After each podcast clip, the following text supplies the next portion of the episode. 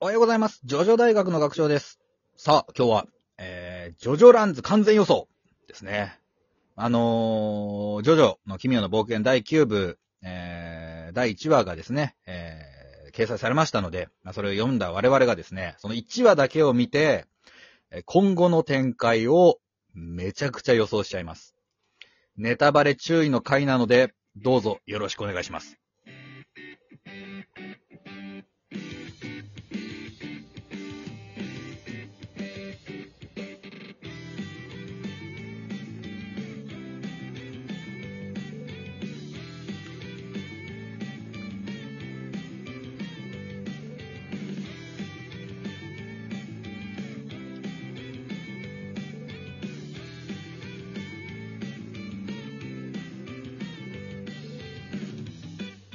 改めまして、おはようございます。ジョジョ大学の学長です。はい、と、もだちのです。よろしくお願いします。おはようございます。えー、今日はね、うん。まあまあ、ジョジョさ、今まで1部から8部まで一応見てきたわけじゃん、俺たち。はい。で、なんなら好きすぎてこんなラジオもしてるぐらいだしさ。まあまあまあ、うんはい。もうこのぐらい好きなのって聞かれたら、ラジオするぐらいって。なかなかいねえよ、そんなやつっていうね。まあ、なるよね。なるけどさ、そうでしょ、はい ?1 年間毎日放送やりましたみたいなさ。頭おかしいな。やってることはね。はい。ねえ、な、俺たちだったら、1話を見れば、まあ1話の登場人物の、まあ、今後に関してぐらいだったら、うん。まあ予想できちゃうだろうっていう回です。うん。うん。うん。まあ、そうね。ううん。まあまあ、でも、それなんか、すわかるでしょ？この感じ。なんとなく、ま一部から八部ってね、もう8、8個予習してきてるから。うん。そうそうそうそう。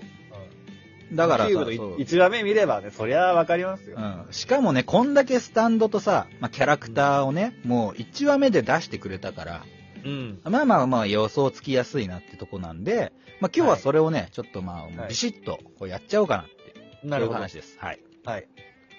まあ、以前ね、まあちょっとあの、私一人でやったその、あれはですね、あの、うんチェーンソーマン大学はちょっと、えー外れてる部分も多かったので、今度はあの反省会をするとして、はい。ちょっとまあそれと同じ流れでですね、ちょっとまあやりますし、ちょっとね、ネタバレ要素がむふんだんにあるので、これ皆さん、あの注意していただいて。ネタバレも何も1話しかやってないから、あれでしょ？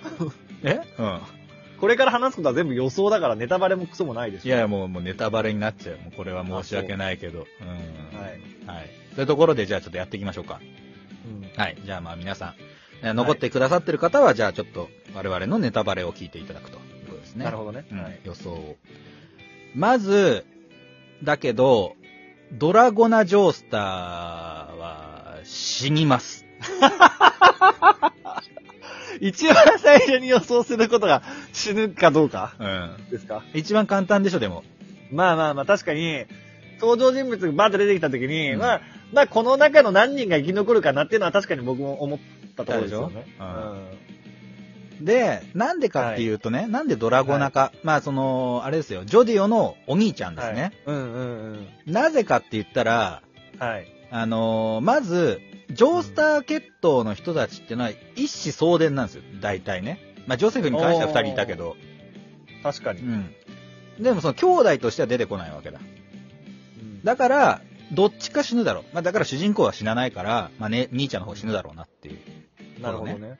と、あと、ジョニーの兄ちゃんも死んでんのよ。はいはいはいはい。うん。確かに。だから、ニコラスはおませのせいで死んでるから、同じように、うん、ジョディオの兄ちゃんも亡くなってしまうんじゃないだろうかというところですね。確かに、うん。歴代ジョジョの中で、ジョースター、ジョースターの血統に限らずだよ。うん。兄弟で、二人とも生存してるケースって、ゼロなんですよ。まあ、オインゴボインゴブラザーズがどうかってところあるけど、うんまあ、ダービー兄弟もな、うんまあ、最近兄弟両方とも。まあ、エルメースとかさ、もう、そうねまあ、うんお姉ちゃんは死んでるし、まあ今言ったジョニーもそうだし、そうだね。うんまあ、今年主人公チームあと奥安。あ奥安もそうだ。ね。ううん。上が死んでんだよな。そう。兄弟両方とも生きてるパターンってのはないですうん。ね。ないね。まああれか、ホットパンツは弟が死んじゃったけどな。うん。それぐらいか。うん。まあ、光一くんのお姉さんは登場してないから死んでるも同然だし。まあ、うん。そうだね。うん。一回ガチャって何よって言ったぐらいだからな。うん。まあまあまあ、そう、だから、うんドラゴナ・ジョースターはうん。死んでしまうんじゃないかなと思われますね。まあ、妥当な線ですね。ううんん。っていうのが一つ。はい。あとは、あのー新入りね。はい。あの、ブラックモアみたいなやつ。名前もサンドはい名もまだ出てないやつ。うんうん。まあ、これこの前もたちのが言ってたことだけど、はい。あいつは裏切ります。ああ、はいはい。ないしはパコが裏切るわ。ああ、どっちかパコちょっと怪しい感じするもんなそう、パコはちょっと怪しい感じがある。けど、なんかまあ、ポルナレフ枠とかなのかな、みたいなね。パコはちょっとアバッキヨ感あるよね。そうそうそう。なんか心を簡単に許せなさそうなところがさ。そう。だけど、どっかでこう、情に熱いみたいなね。んそうそうそうそう味方思いみたいな。そう。うんっていうのがあるんだなパコじゃないや、名前のないやつ、まだ出てないやつ。あいつはね、そう、フーゴが、うん。うん。あの、五部で裏切そうね。裏切るっていうね。ん裏切って敵になるっていうプロットがあったのに、やんなかったからってことでしょ？そう、あの、少年誌でそういうことするのはやっぱ暗くなっちゃうし、自分もちょっと書く自信がないというか、彼そこまで言ってないか。まあ、っていうので、まあ断念したんですけど、それね、他にも、キラヨシカゲのね、あのー裏設定とか、うん。その、実はお母さんに虐待受けてたんだよとか、結構その少年誌だからっていうのでやらなかったことっていうのが、あのー青年誌になってから、例えばそのね、あの、レイプの話だったりとか、結構その、のね書きうん書くようになってきてるんですよ。荒木先生が。そうね。なんで、ここに来て、ちょっと前にできなかった、その仲間が裏切るっていうのを、やってみようかなってね、なるんじゃないかなっていう。あるよね。あると思います。これ結構、こ結構硬いっすよ、これは。うん、これは硬いと思うし、うん。で、あのーなんだっけ、メリル・メイだっけ？あのメリル・メイチー。メリル・メイチー。あのおばさんも、まあ、裏切るというかね、まあジョディオのことは裏切るだろうなっていうことだよな、きっと。うん。ジョディオを裏切るの？ジョディオを裏切るというか、まあ、その、結局捨て駒にしようとするみたいなことがあるんだろうな。だからそれの一環で、あの、ブラックモアみたいなやつが、その、なんていうの、資格になるんじゃないかみたいなね、ところですよね。まあ、なんだろう、その、情に熱い上司っていう感じではないからね、結局。メリル・メイチーも。だし、まあ前もい、の時も言ったけど、やっぱその目の上の単行部なんですよ。その、うん。ジョディオが億万長者の大富豪になるっていうのにおいて、上の人たち、そのメリル・メイもそうだし、あのーパコも、そのドラゴナも、結局だから今一番下っ端じゃん？うんうん。なこれが、あのーナンバーワンになるのに対して、その、だから上司的な位置づけの人たちってのは、まあ邪魔なんだよね。はいはい。乗り越えるべき壁だ、になるはずだな、という予想ですね。うんうん。で今ね、まだその、ジョディオの、あのー、主人公なのに、明確にその、どうなりたいかっていう、その、あれが、まだ描かれてないんだよね、その、うの？漠然と、動機？うん、そう、ね。そう。あ、動機ね動機が動機がないね、確かまだね。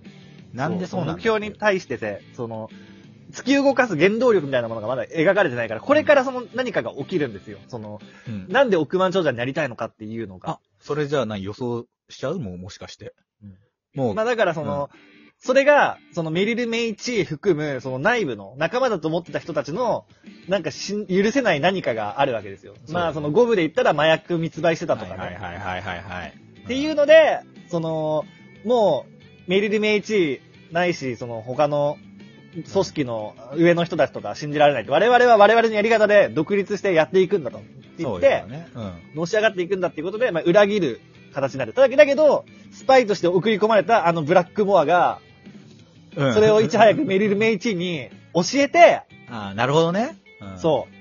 で、阻まれていくと。うん。しばらくは仲間として動いてるんだよ。で、なんならその、メリル・メイチーが送ってきた敵を、その、ブラックマが倒すっていう話もあるんだよ、きっと。なるほどね。誰が犯人なんだ。裏切り者は誰だってなるんだ。ああ、なるほど。だけ、ど、やっとこの4人の、あのー絆が出来上がってきた頃に、実はブブラックモアラックじゃねえか、が、もう。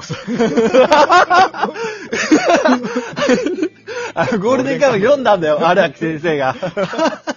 なるほどね。打ち解けてきたなって思った矢先に、そう。ドラゴナをやると。そう。ゴールデンカムイ読んで、あ、こういう風にやればよかったのかってなったんですよ、荒木先生が。なるほどね。そう。なるほど。うん。